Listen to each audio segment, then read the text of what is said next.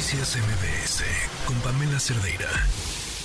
Les decía que hay información importante revelada del Coneval sobre los niveles de pobreza en el país. Ana Gutiérrez, coordinadora de Mercado Laboral y Comercio Exterior para el IM con la línea. ¿Cómo estás, Ana? Buenas tardes. Hola, Pamela. Buenas tardes. Qué gusto saludarte.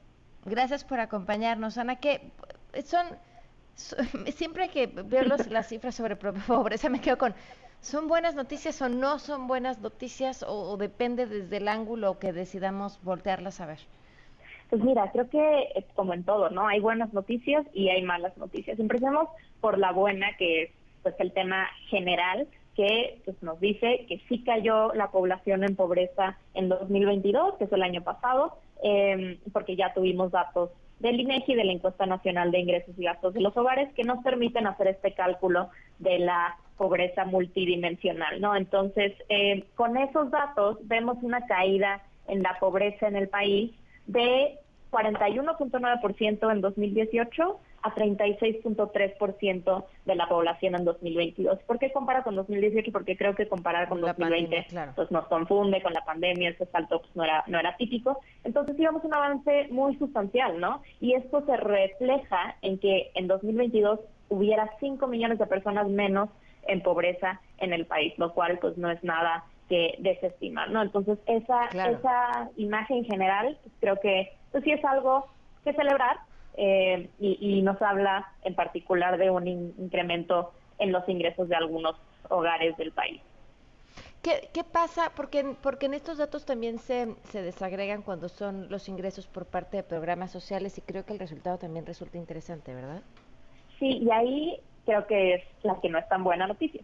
Ahí vemos cómo el incremento en el gasto de este gobierno en programas sociales sí ha ayudado en parte, no es por supuesto el único responsable, pero sí ha permitido que los ingresos de algunos hogares incrementen, pero no tuvo el poder para atender el problema más grave de la pobreza, que es la pobreza extrema, ¿no? Estas personas que tienen ingresos que no les alcanzan para cubrir las necesidades alimentarias y además que tienen pues muchas carencias sociales, ¿no? Que pueden tener rezago educativo, que pueden tener falta de acceso a servicios de salud o alimentación.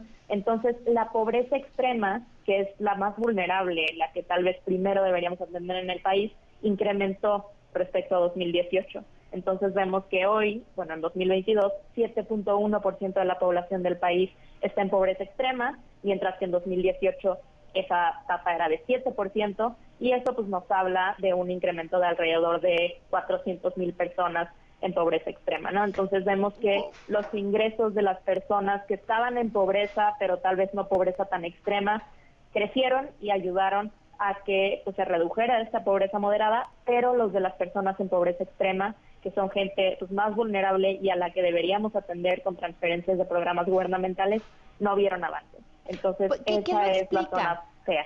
Perdón. ¿Qué lo explica? ¿Que estos programas sociales no están necesariamente bien focalizados? O, Exactamente. O, que simplemente esto, o sea, estos recursos son suficientes para una población en situación de pobreza, pero la inflación pega mucho más fuerte a quienes se encuentran en situación de pobreza extrema y no, alcanzan ni con los programas sociales que reciben o no reciben suficientes programas.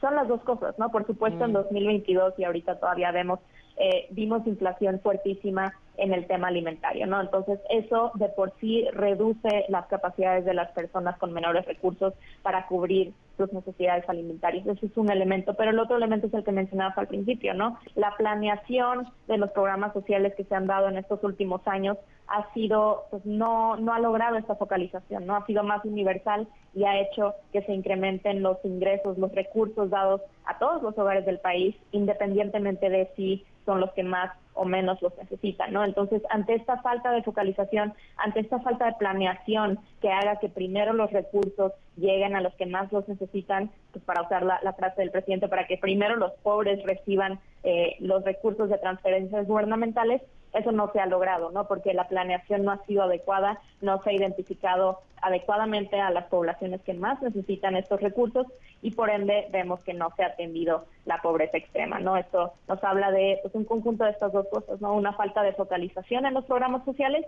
y además pues de la mano con una inflación altísima en los productos alimentarios durante el año pasado. Claro. ¿Algo más importante que comentar sobre estos datos? Claro, es que creo que pues, hay, hay, muchísima información ahí y es interesantísimo para, para ver, e importantísimo para ver la situación del país, pero algo que creo que tenemos que mencionar y subrayar y seguir poniendo sobre la mesa es el tema de las carencias por acceso a los servicios de salud. Vimos que de 2018 a 2022, cuatro de las carencias sociales, que son estos indicadores de pues, dignidad de vida que mide el Coneval, cuatro de esos indicadores mejoraron, o sea, tuvieron avances, pero cuando nos metemos a la carencia por acceso a los servicios de salud, vemos que en 2018 16.2% de la población tenía esa carencia y hoy pasamos a un 39.1% de la población. Hay 30 millones más de personas en el país que tienen carencia por acceso a los servicios de salud, lo cual está pues, íntimamente ligado con el tema del cambio del seguro popular al INSABI y se nota ahí el fracaso que este, que este cambio en esquema tuvo para ayudar a la cobertura de la población en los servicios de salud y nos habla pues de una reducción en las condiciones de vida de una buena parte de la población y pues nos habla de un foco rojo que tenemos que atender ahí, ¿no? Porque no es suficiente que incrementen los ingresos si estás teniendo un empeoramiento en el cuidado de la salud de la población, ¿no? Entonces ahí es algo que nos da el Coneval de información muy valiosa para ver qué tenemos que hacer y dónde tenemos que poner políticas públicas que, que nos ayuden a mejorar la condición de vida de los mexicanos. Bueno, pues ahí están, ahí están los datos. Muchísimas gracias. Gracias por habernos acompañado. No, gracias por la invitación, Pamela. Bye. Noticias MBS con Pamela Cerdeira.